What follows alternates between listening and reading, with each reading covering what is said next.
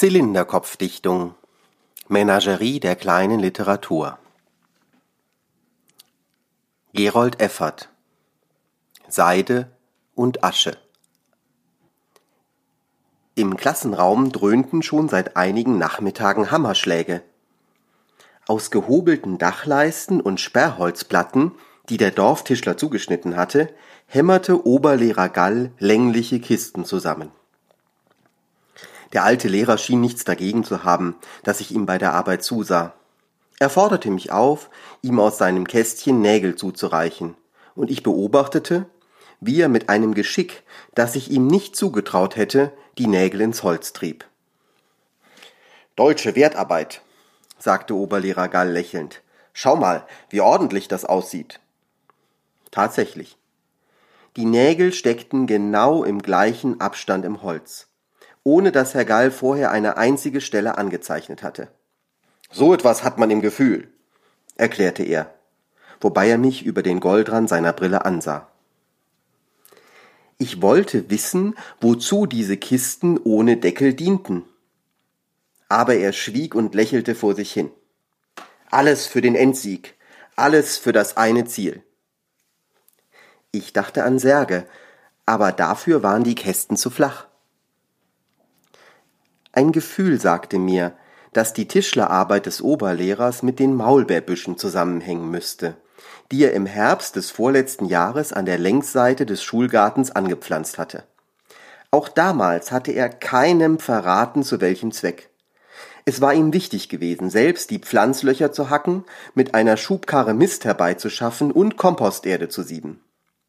Wirklich waren die Büsche, die er im nächsten Frühjahr nochmals gedüngt hatte, kräftig gewachsen. Als ich ihn damals gefragt hatte, hatte er mir nur ausweichend geantwortet und mich von oben herab angelächelt, obwohl er kaum größer war als ich. Merk dir, drei Dinge soll ein Mann tun, hatte er gesagt. Einen Baum pflanzen, ein Buch schreiben und einen Sohn zeugen.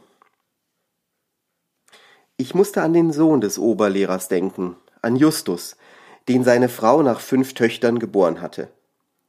Justus war gleich zum Kriegsbeginn eingezogen worden, hatte sich sogar freiwillig gemeldet und war Fallschirmspringer geworden. Ich vermutete, dass Oberlehrer Gall die Maulbeerblätter trocknen wollte. Vielleicht wirkten sie gegen irgendeine Krankheit, die man sich im Krieg leicht zuziehen konnte, etwa gegen Typhus, Fleckenfieber oder gegen die Ruhr. Eine Woche später sah ich ihn. Er zupfte Maulbeerblätter und schichtete sie in einem Weidenkorb. Ich folgte ihm auf den Dachboden. Er hörte mich heraufkommen, und als ich ihn neben einem der Kästen knien sah, fiel ein Streifen Sonne auf seinen Kopf und blitzte im Glas seiner Brille auf. Er winkte mich heran und sagte Du bist der Erste außer meiner Familie, der davon erfährt.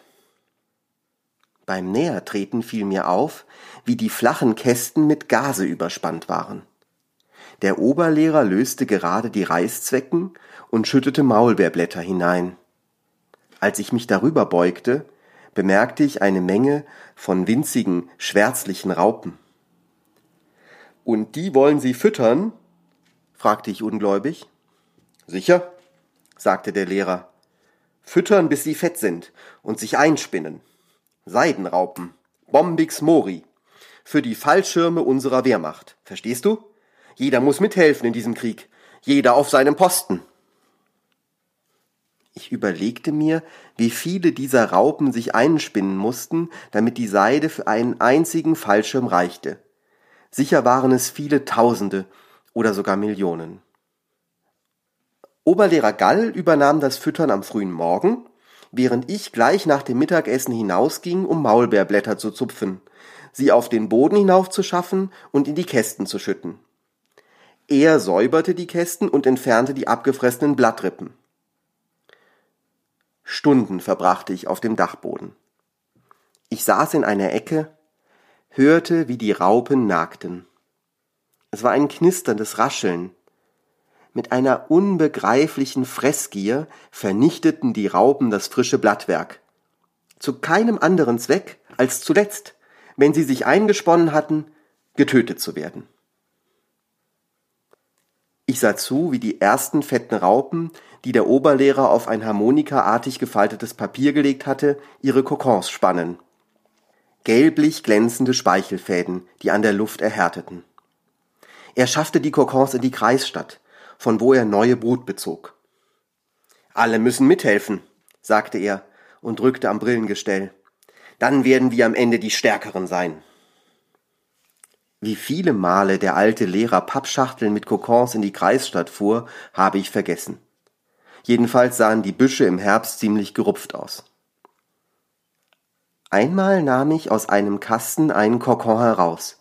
Ich ließ den Kokon in eine braune Spitztüte fallen, um ihn Ingrid zu bringen, die Insekten aller Art sammelte. Wenige Wochen danach erzählte mir Ingrid, der Schmetterling sei endlich geschlüpft und sie habe ihn schon getötet und aufgespannt. Ingrid führte mich in ihr Zimmer. Auf dem Fensterbrett lag eine Korkplatte, worauf sie den Schmetterling mit Nadeln befestigt hatte. Mir tat es leid, dass ich den Augenblick verpasst hatte, an dem der Schmetterling aus seiner Seidenhülle geschlüpft war. Gern hätte ich ihn lebendig gesehen. Als ich an einem Mittag heimkam, sagte mir Mutter, Justus ist gefallen. Heute Morgen war Frau Gall in der Schule, laut weinend, und hat den Oberlehrer aus der Klasse herausgeholt. Der Lehrer ließ am nächsten Morgen seinen Unterricht ausfallen. Hatte sich wahrscheinlich krank gemeldet. Noch vor dem Mittagessen stieg ich zum Dachboden hinauf.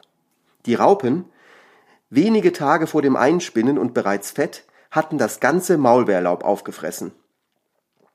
Obwohl sie mich anwiderten, sprang ich die Stufen hinab, um einige Blätter zu zupfen. Am nächsten Morgen war in der Lokalzeitung nachzulesen, dass Leutnant Justus Gall den Heldentod an der Ostfront gefunden habe.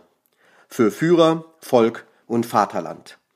In stolzer Trauer standen in Fettdruck darunter Ignaz Gall, Oberlehrer und Frau Ida, geborene Rummler, außerdem die Namen der fünf Schwestern.